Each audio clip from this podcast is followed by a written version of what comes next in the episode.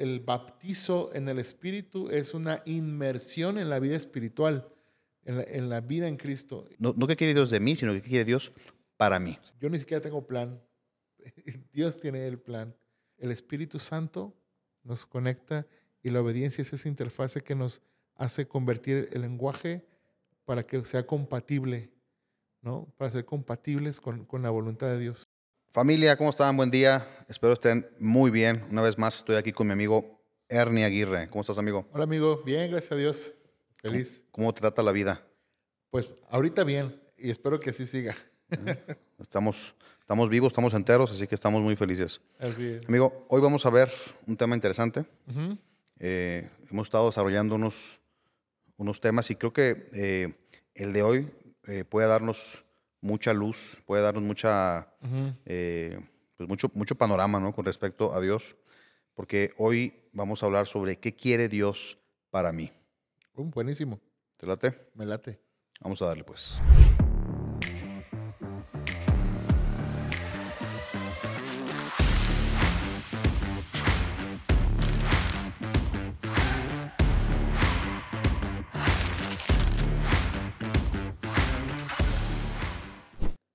Hemos estado hablando mucho a lo largo de este podcast, ¿no?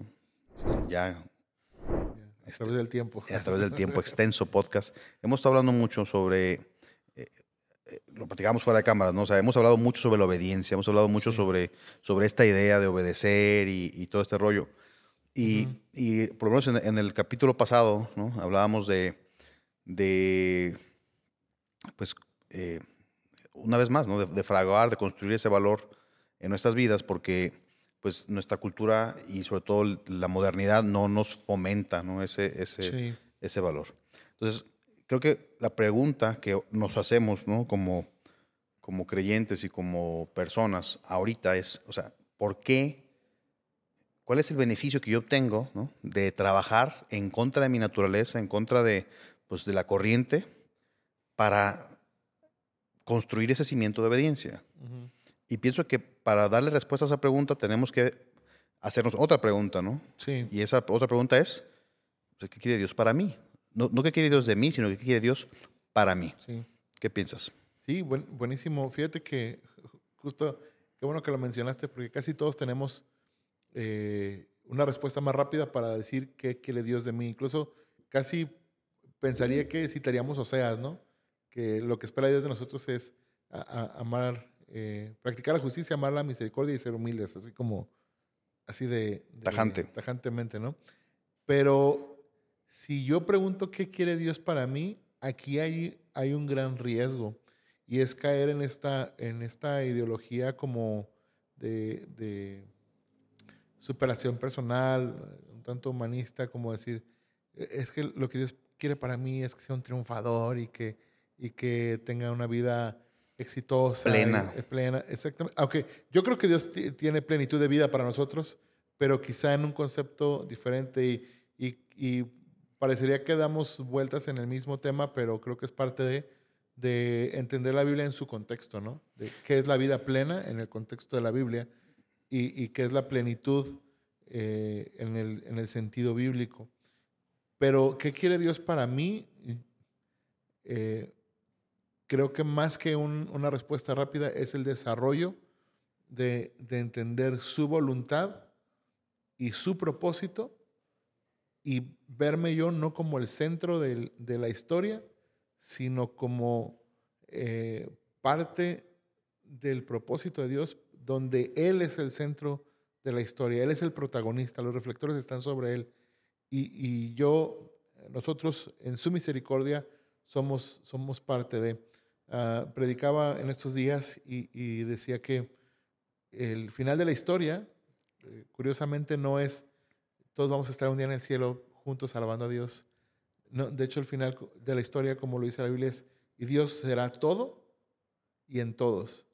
Entonces creo que lo que Dios quiere para nosotros eh, no es una respuesta así como sencilla, fácil, sino un desarrollo de pensamiento acerca de su voluntad y su propósito eh, para su gloria. A ver, amigo, vamos a ver si podemos este, segmentar esa Sí. respuesta, ¿no? Primero, eh, a la hora de preguntar, bueno, si tú estuvieras en un, en un púlpito, ¿no? Ajá. Y fueras un elocuente evangelista, a lo mejor, Ajá. ¿no? Hazme la buena. No, no digo, no digo que no lo seas, ¿no? O sea, pero, o sea, si estuvieras en ese, en ese mood, ¿no? De elocuente evangelista y tu mensaje sería qué quiere Dios para ti, pues, como dices, a lo mejor sería eh, una, un- una dinámica donde pusieras eh, todas las bendiciones y todas las, este, eh, todos los beneficios, ¿no? Que Dios tiene para, para nosotros como personas. Sí. Este, sin embargo, tú dices que a esa respuesta, contestarla desde esa perspectiva, este, pues puede quedarse muy, o sea, se queda muy corta. Sí. O sea, no es que esté equivocada, ¿no? Simplemente que se queda corta. Sí. Ok. completamente. Segundo, este, la, eh, a, a la, a la respuesta, ¿no? O a la, o a- o a la, o a la, eh, en términos de, de moralidad, de- de- de actitud, reflejar estos valores, estos atributos de justicia, misericordia y, y perdón. eh, ¿Cómo? Humildad. humildad, este, o sea, es- ese carácter o mostrar esos atributos, tal vez también sería una respuesta, ¿no? A lo mejor más, más de una posición como de enseñanza o como de formación o de mentoría. Sin embargo, también se queda corta. O sea, no es que no lo sea, sino que también se queda corta. Sí. El- la extensión total de, de la voluntad de Dios para nosotros termina en eso que tú comentaste, ¿no? O sea, en el que Dios sea todo y en todos. Sí. ¿no? O sea, una completa inmersión del hombre en Dios, no de Dios en el hombre, sino, de Dios, sino del hombre en Dios, sí. y Dios en el hombre. O sea, una vez me lo pusieron de esta forma. Me decían, mira, tú agarras un vaso con agua, tú agarras un vaso y le pones agua. Mm, Entonces, el agua está en el vaso. ujú, Agarras ese mismo vaso con agua y lo pones dentro de una cubeta con agua. Entonces, ahora el agua está en el vaso y el vaso está en el agua. ¿Mm? O sea, estamos ta- totalmente inmersos, pues. Sí, sí, sí, sí. Y eso es algo que, o sea, ¿cómo se logra esa inmersión? O sea, ¿cómo, cómo llegamos a estar finalmente completamente sumergidos en Él, rodeados por Él y llenos de Él? Ah, es una buena pregunta. Y creo que igual sería como, como un proceso. ¿Cómo estar in- inmerso? Número uno, yo no, yo no puedo estar inmerso si... Voy a, voy a tomar tu ejemplo. Claro. Si primero no, no recibo el Espíritu Santo al creer en Jesús, ¿no? somos, somos sellados, eh, dice la Escritura, y, y- y es, decimos como dice Pablo, las arras del Espíritu, ¿no? la garantía de que somos hijos de Dios, de que somos propiedad de Él. Pero el Espíritu Santo mismo no- nos guía hacia una vida eh, de obediencia a Dios. Entonces, eh, es así como creo que Dios está en nosotros, pero a la vez nosotros estamos en Él. Ahora, eh, hace algún tiempo lo platicábamos, no sé si en un, episodio o lo platicábamos fuera de cámaras, pero platicamos este concepto de que Dios solamente tiene dos hijos, ¿no? Eh, Adán y, Cristo.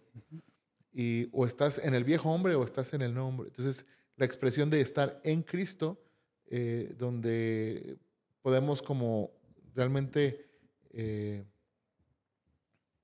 ¿cómo se puede decir? No, no solamente como creer en Jesús y, hacer lo que Él dice y, tener un cambio de un concepto moral, sino nuestra vida está totalmente ah, en Él, dentro de Él. O sea, nuestra vida no es ajena, sino que está en Cristo. Y, y- la expresión en Cristo en la Biblia, sobre todo creo que es en Efesios, si mal no recuerdo, es donde más se, se cita en Cristo. eh, pues obviamente ha- hay este concepto de, del- de- de la elección, de- del propósito de Dios para nuestras vidas, de cómo Dios muestra su gracia a través de nosotros en este, en este siglo y en el siglo venidero, ah, y el misterio de la inserción de los gentiles al, a- al pueblo de Dios, y todo esto se logra en Cristo. Entonces, creo que es esa, esa doble función de, usando tu ejemplo, de estar el agua en el vaso, pero luego si lo metes en una cubeta, el, el vaso está el agua está en el vaso y el, y el vaso está en el agua, ¿no? Es decir, sí, el Espíritu Santo está dentro de nosotros, pero el, el mismo Espíritu Santo nos lleva a una vida sumergida en el, en el Espíritu. De hecho, en mi concepto personal, por ejemplo, del bautismo del Espíritu, es precisamente eso, porque eh, la palabra bautizo significa sumergir. Entonces el, el, bautizo en el Espíritu es una inmersión en la vida espiritual, en la, en la vida en Cristo. Ese es mi concepto, ese es muy personal, ese es mi concepto personal. La teología de Ernie. Ajá, y este, eh, la inmersión en la vida del Espíritu, que claro conlleva los dones espirituales y todo eso, pero es sumergirnos, estar inmersos en esa vida espiritual. Entonces, sí creo completamente que eh, ligando las dos preguntas, o sea, sí es, sí es como que tenemos que estar Dios en nosotros, nosotros en, en, en, Cristo, para poder entender qué es lo que Él quiere para mí, porque de otra manera va a ser muy difícil, y es aquí donde, donde viene lo que tú decías, va a ser muy difícil luchar contra mi propia naturaleza queriendo obedecer a Dios. ¿Para qué? Sí, ¿con qué beneficio? ¿no? ¿Con qué beneficio? No es hasta que mi, mi vieja naturaleza muere y ahora estoy en, el, en, el, en Cristo, en el nuevo hombre, y que ahora sé que mi vida es para Él y lo que Él quiere para mí es mucho mejor que lo que yo puedo eh, imaginar. Hay, hay, una historia eh, de niños, es un cuento de niños, que un día un, cantante cristiano lo, lo, hizo, le hizo canción este Edgar Lira hizo canción de, de la historia de, de, una hoja de papel, que quería ser parte de un gran libro y un día la empezaron a doblar y estaba frustrado porque la doblaron y se dio cuenta de que la su plenitud no estaba en ser parte de un libro, sino en la felicidad del niño que lo hizo barquito de papel. Eh, la, la moraleja de esa historia es que a veces lo que nosotros creemos que es el éxito, no necesariamente es el éxito porque lo vemos desde nuestra perspectiva pero en la perspectiva de Dios, su voluntad es nuestro verdadero éxito. Fíjate, yo, yo parto lo siguiente. Bueno, para empezar, uh -huh. pastor, qué respuesta tan elevada. este, yo, yo parto lo siguiente, mira, si quisiéramos dar una respuesta que nosotros los mortales pudiéramos este, entender, ¿no? Sí. Porque, o sea, yo lo entiendo. Estamos en Cristo, su Espíritu está en nosotros, estamos en Cristo, ¿no? tema de posición. Uh -huh. eh, yo lo traduzco como si fuera un amparo, ¿no? o sea, uh -huh. tengo este amparo. Sí. Este, y, y, y, su espíritu está en mí, que es su esencia, su naturaleza, es lo que vivifica mi espíritu, ¿no? y después su espíritu me mueve. Entonces, todo esto es como la explicación. Pero para una oveja simple, común y gris, ¿no? eh, ¿cómo, ¿cómo podemos hacerle saber de manera práctica cómo es que se, que se sumerge. Fíjate, yo tengo una, una, una idea. La única forma de que dos personas puedan conocerse íntimamente, uh -huh. y no me refiero eh, físicamente, sino a nivel este, intelectual, es por medio de las palabras, o sea, platicando, uh -huh en el va y viene de, los, de las ideas, de las palabras, de, las, este, de la comunicación.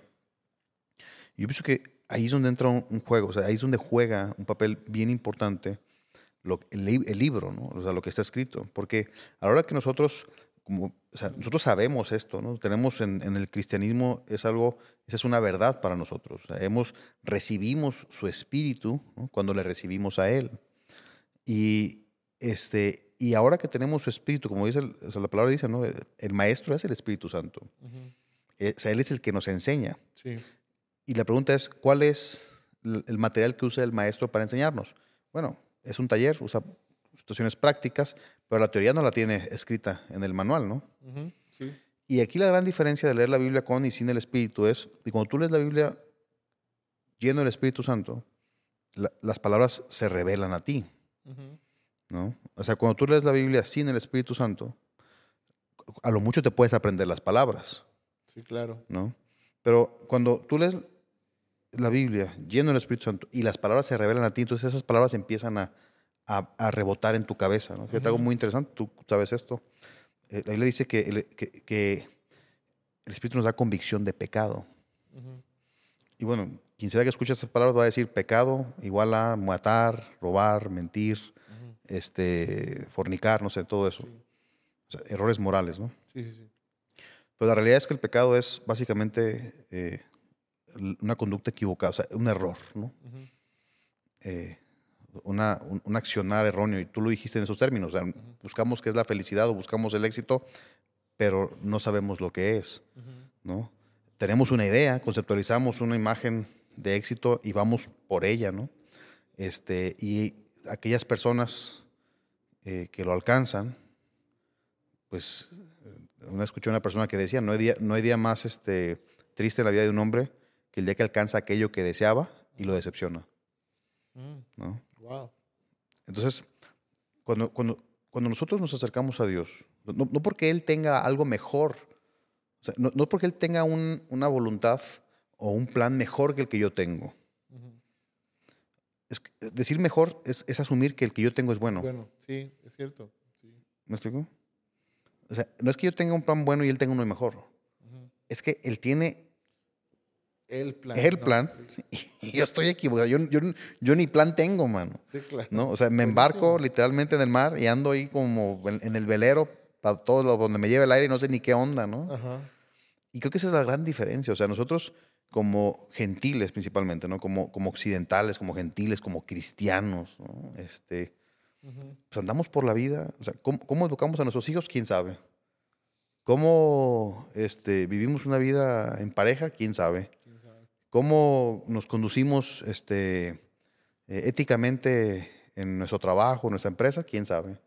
O sea, ahí vamos a la, ahora sí que al último grito de la moda, ¿no?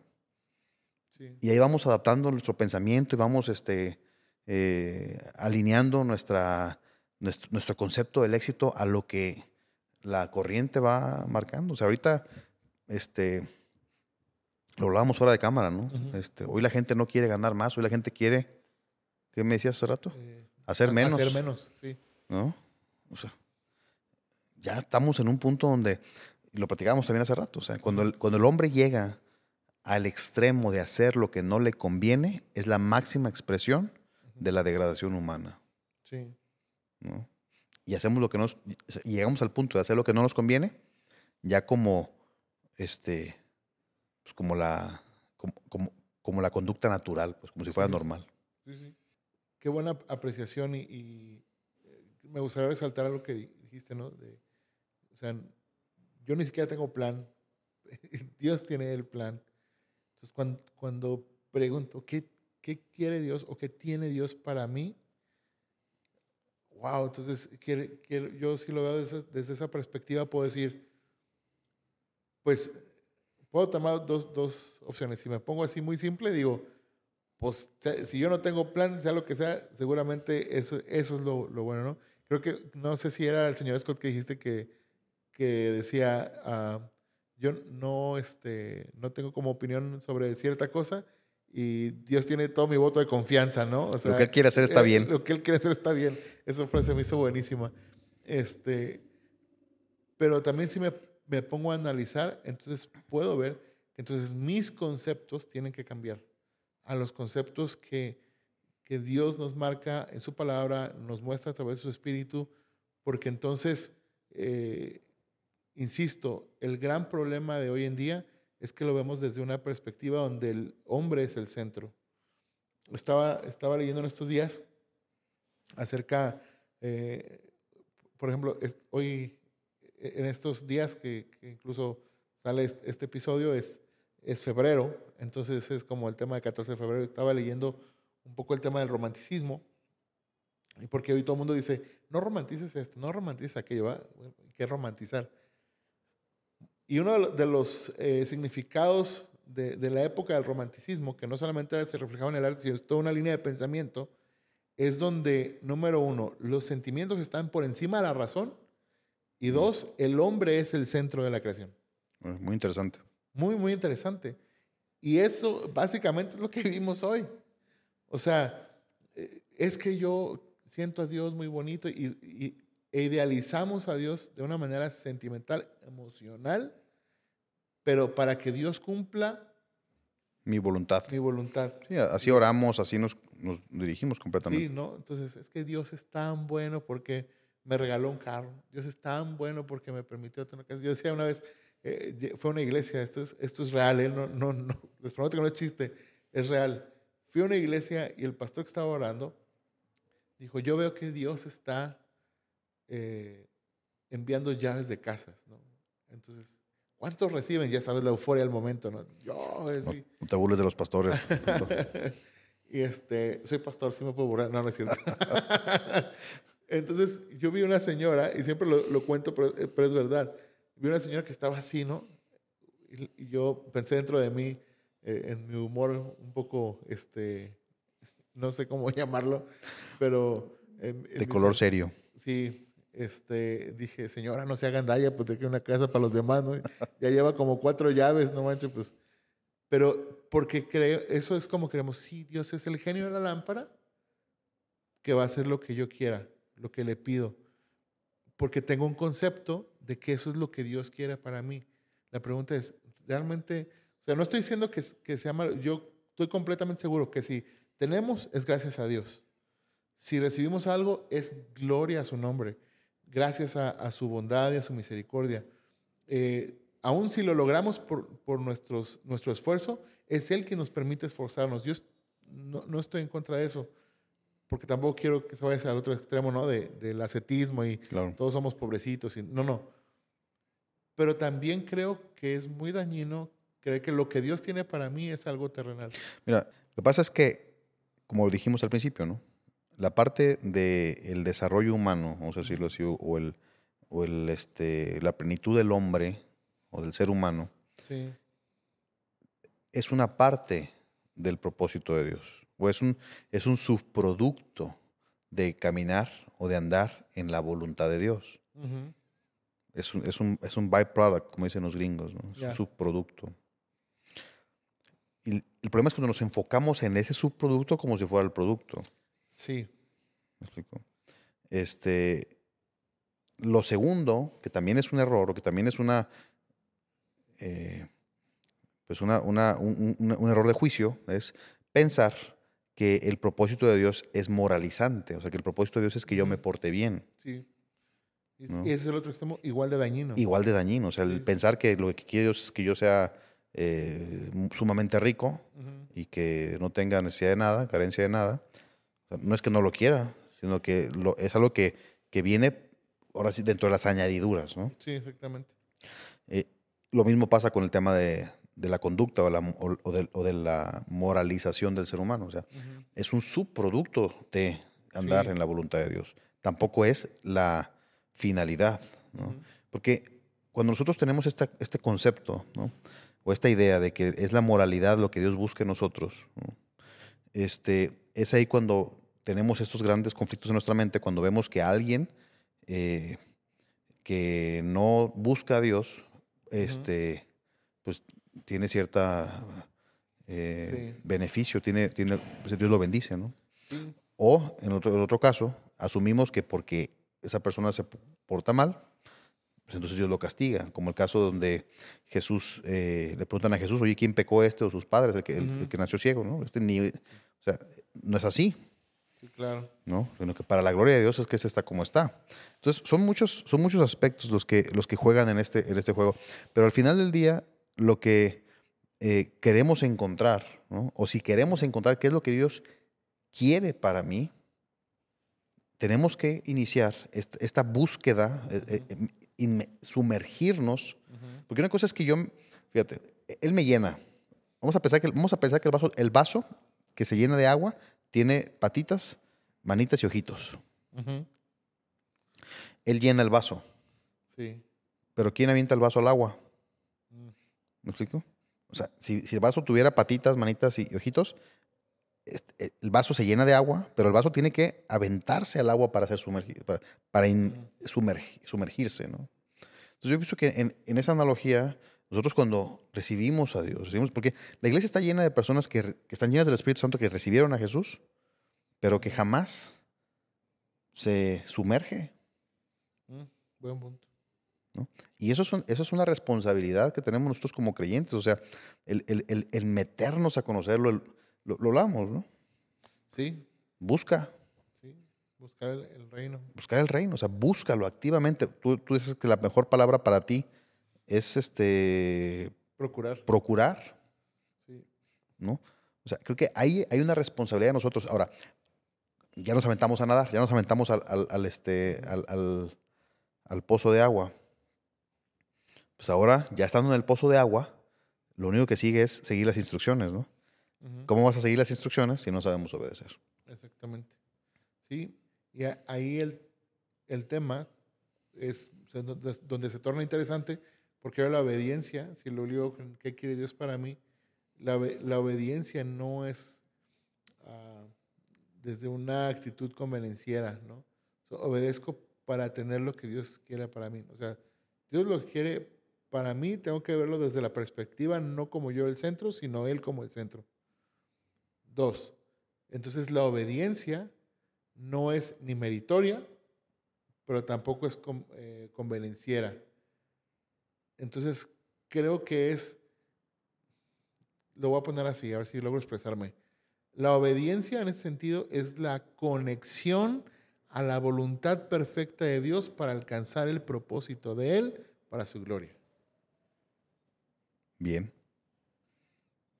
La- la- la obedi- esa es la interfase, Exactamente. la interfase para poderme conectar a, su, a, a ese caudal de beneficios, ¿no? O sea, en la medida que yo aumento la banda de obediencia, aumenta también Sí. el, el, este, el caudal de beneficios que vienen añadidos a causa de eso. ¿no? Ahora, fíjate, se me vino un ejemplo buenísimo.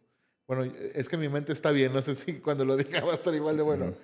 Pero eh, ahorita existe una interfase. ah, las interfaces de audio lo que hacen es que convierten el audio análogo en digital. Es decir, los pulsos se convierten en, en- en lenguaje binario, unos y ceros. Entonces, lo que hace la interfaz es, a la hora de convertir el, el- audio análogo en, en digital, hace que la computadora pueda procesar el audio y, y- y todo este rollo, ¿no? Cuando dice que la obediencia es, es la, la conexión, tú le decías, es esa interfase, es que nos permite hablar en el lenguaje del espíritu, donde el lenguaje humano eh, se conecta con el lenguaje divino a través de esa conexión y podemos hablar un mismo idioma con el Señor, porque ya no es mi idioma y, no, y Dios no se vuelve un, un, este, un ser incomprensible, sino el Espíritu Santo nos conecta y la obediencia es esa interfase que nos hace convertir el lenguaje para que sea compatible, ¿no? Para ser compatibles con, con la voluntad de Dios. Buenísimo, mano. Al final del día, este, creo que se resumen en esa, en esa frase del Padre Nuestro, ¿no? Este, hágase tu voluntad, así como es en los cielos, en la tierra. Así como es en, en la- en- en tu dimensión, en mi dimensión, Sí. ¿no? Y la obediencia es la interfase La, que, la obediencia es la interfaz. que lo lleva buenísimo. a la práctica. Bueno, familia, pues yo espero que este, esta pequeña sesión haya sido de provecho. A mí me gustó. Vamos a ver qué piensa la gente. Y si les gustó, ¿qué hay que hacer, amigo? Bueno, pues no dejen de seguirnos en Spotify, en Apple Podcasts, en Google Podcasts y en Amazon Music como Encontrados Podcast del otro lado del púlpito. Y por supuesto, no dejen de vernos en YouTube. También seguirnos en Facebook, en Instagram y ¿qué crees? También tenemos TikTok. Así que ya estamos en todos lados, ya nos van a ver en todos lados. Yo, oye, yo, ya- yo ya abro mi, mi celular de, de otra cuenta y ya me salen podcast encontrados, entonces ya le, Le das like. ya le, le- le doy like. Entonces, Bueno, Pueden encontrarnos en todas las plataformas. familia, denle like. Hasta luego. Hasta luego.